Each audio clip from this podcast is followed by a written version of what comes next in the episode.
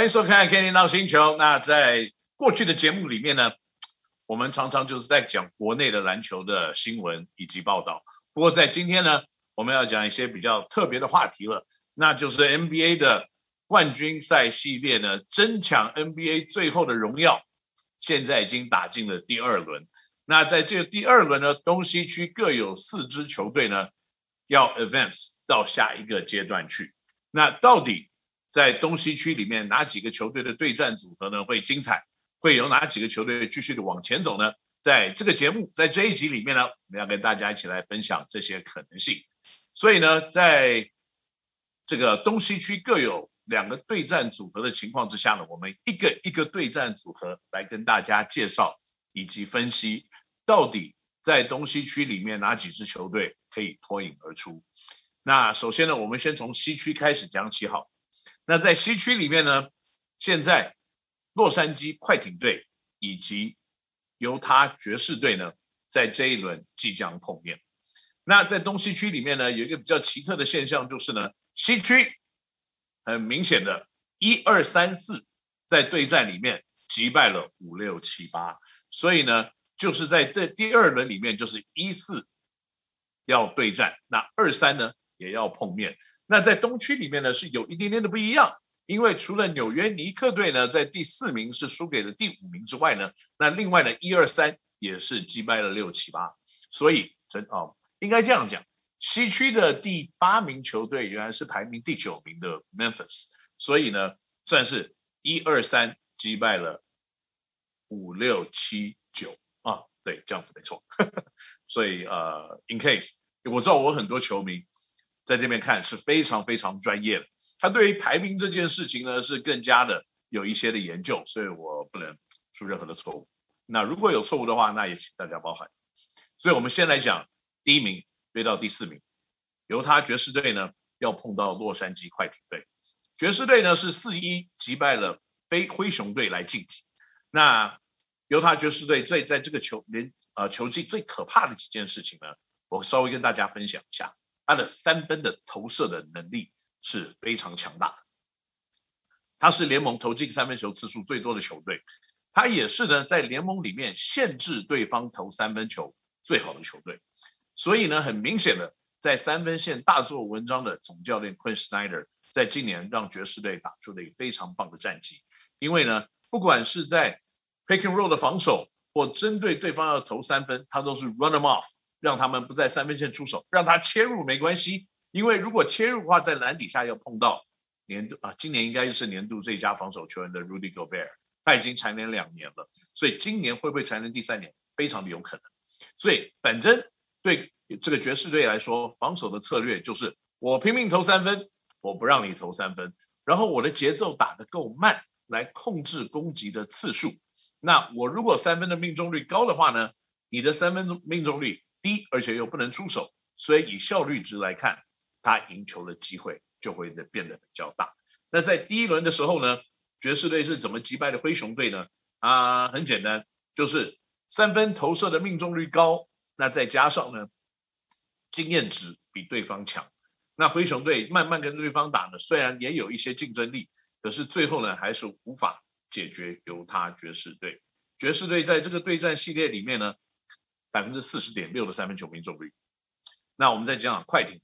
快艇碰到上一轮的对手独行侠，是打了艰困的七战才解决掉独行侠，而且在最后呢，Tyron l u 还用了一些小球的阵容来做最后的调整。那小球的阵容里面呢，让 Paul George、Kawhi Leonard、Marcus Morris、Reggie Jackson，还有第四人是第五人是谁啊？呃，反正第五人也不是传统的中锋 Zubac，所以以这样子的一个小球的阵容呢，在最后碰到独行侠 Rick Carlisle 出招的情况之下呢，顺利的击败了对手。而且在所有的季后赛的比赛里面呢，快艇队在例行赛是全联盟三分球命中率最高的球队，可是，在前面的六战里面命中率都没有特别的高，数量也没有投进的特别的多，但是却在最后一战投进了二十颗的三分球。那这个小球阵容的确产生它的效果，因为 Carlisle 在最后一战呢放出了双塔的阵容，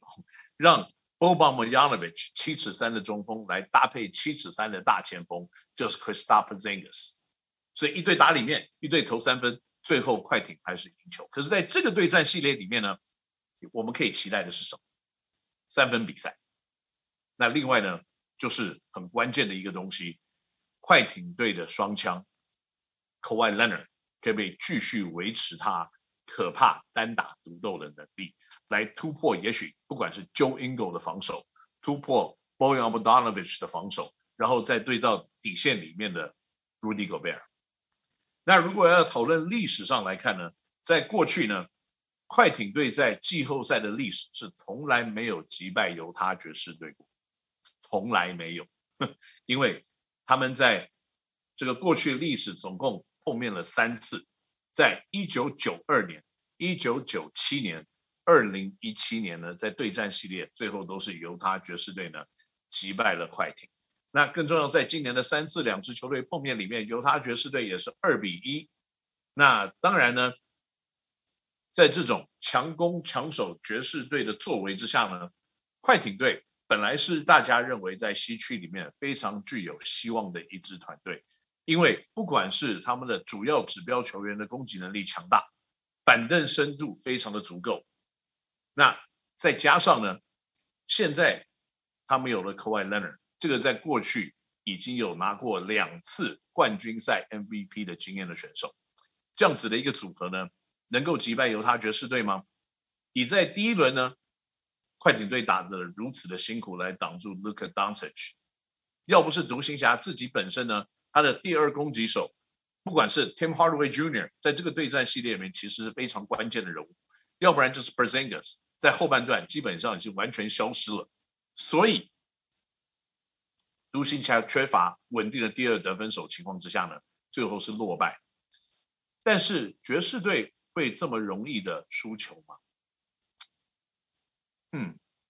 ，Mike Conley Jr. 呢，在前几场比赛也拉伤了后大腿，现在看起来是 clear to play。再加上 Donovan Mitchell 的回归，还有爵士队的一连串的能投三分的外围射手。这样子的一个团队，我认为碰到快艇队，在今年呢，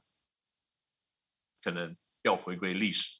可能在季后赛的第四次的碰面，快艇队，我认为在这个对战系列可能会输给犹他爵士队。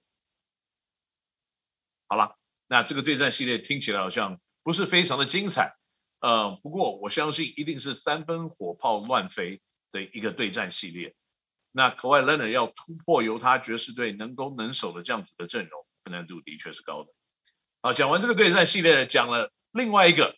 丹佛金块碰到凤凰城太阳队。太阳队呢，虽然在十年都没有打季后赛了，可是在今年 Chris Paul 的领导之下呢，他的季后赛真的是非常可怕，而且得分快速的一支团队。今天呢，才击败了丹佛金块队，在这个对战系列的第一战，金块队呢，很明显的在一开局的时候想把节奏打快，Nikola Jokic 呢拿到篮板就一直往前冲，前面看起来是火力十足，但是跑出快攻呢，最后的成功率都是很低的。他们一直想在三分线上里面拿到快速大量快速的分数，但是呢，在命中率不佳的情况之下呢，跑了很多的快攻，可是快攻的分数拿的很少很少。Jokic 打到下半场，因为已经把节奏打得太快了，自己一直跑，所以下半场根本就没有力。自己本身的得分卡在二十二分很久，到了第四节根本就没有主战的能力。然后想在外围用 Michael Porter Jr. 或其他的球员来添三分，最后的结果也没有特别的好。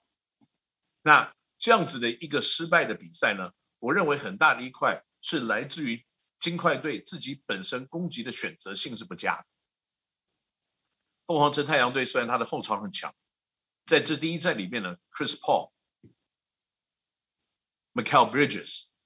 那还有呢，Devin Booker 的得分是轮流跳出，而且 DeAndre Ayton 在这个对战这个比赛里面也攻下了二十分的分数，所以说实在的表现真的是很好。也在例行赛的时候呢，DeAndre Ayton 有百分之七十的命中率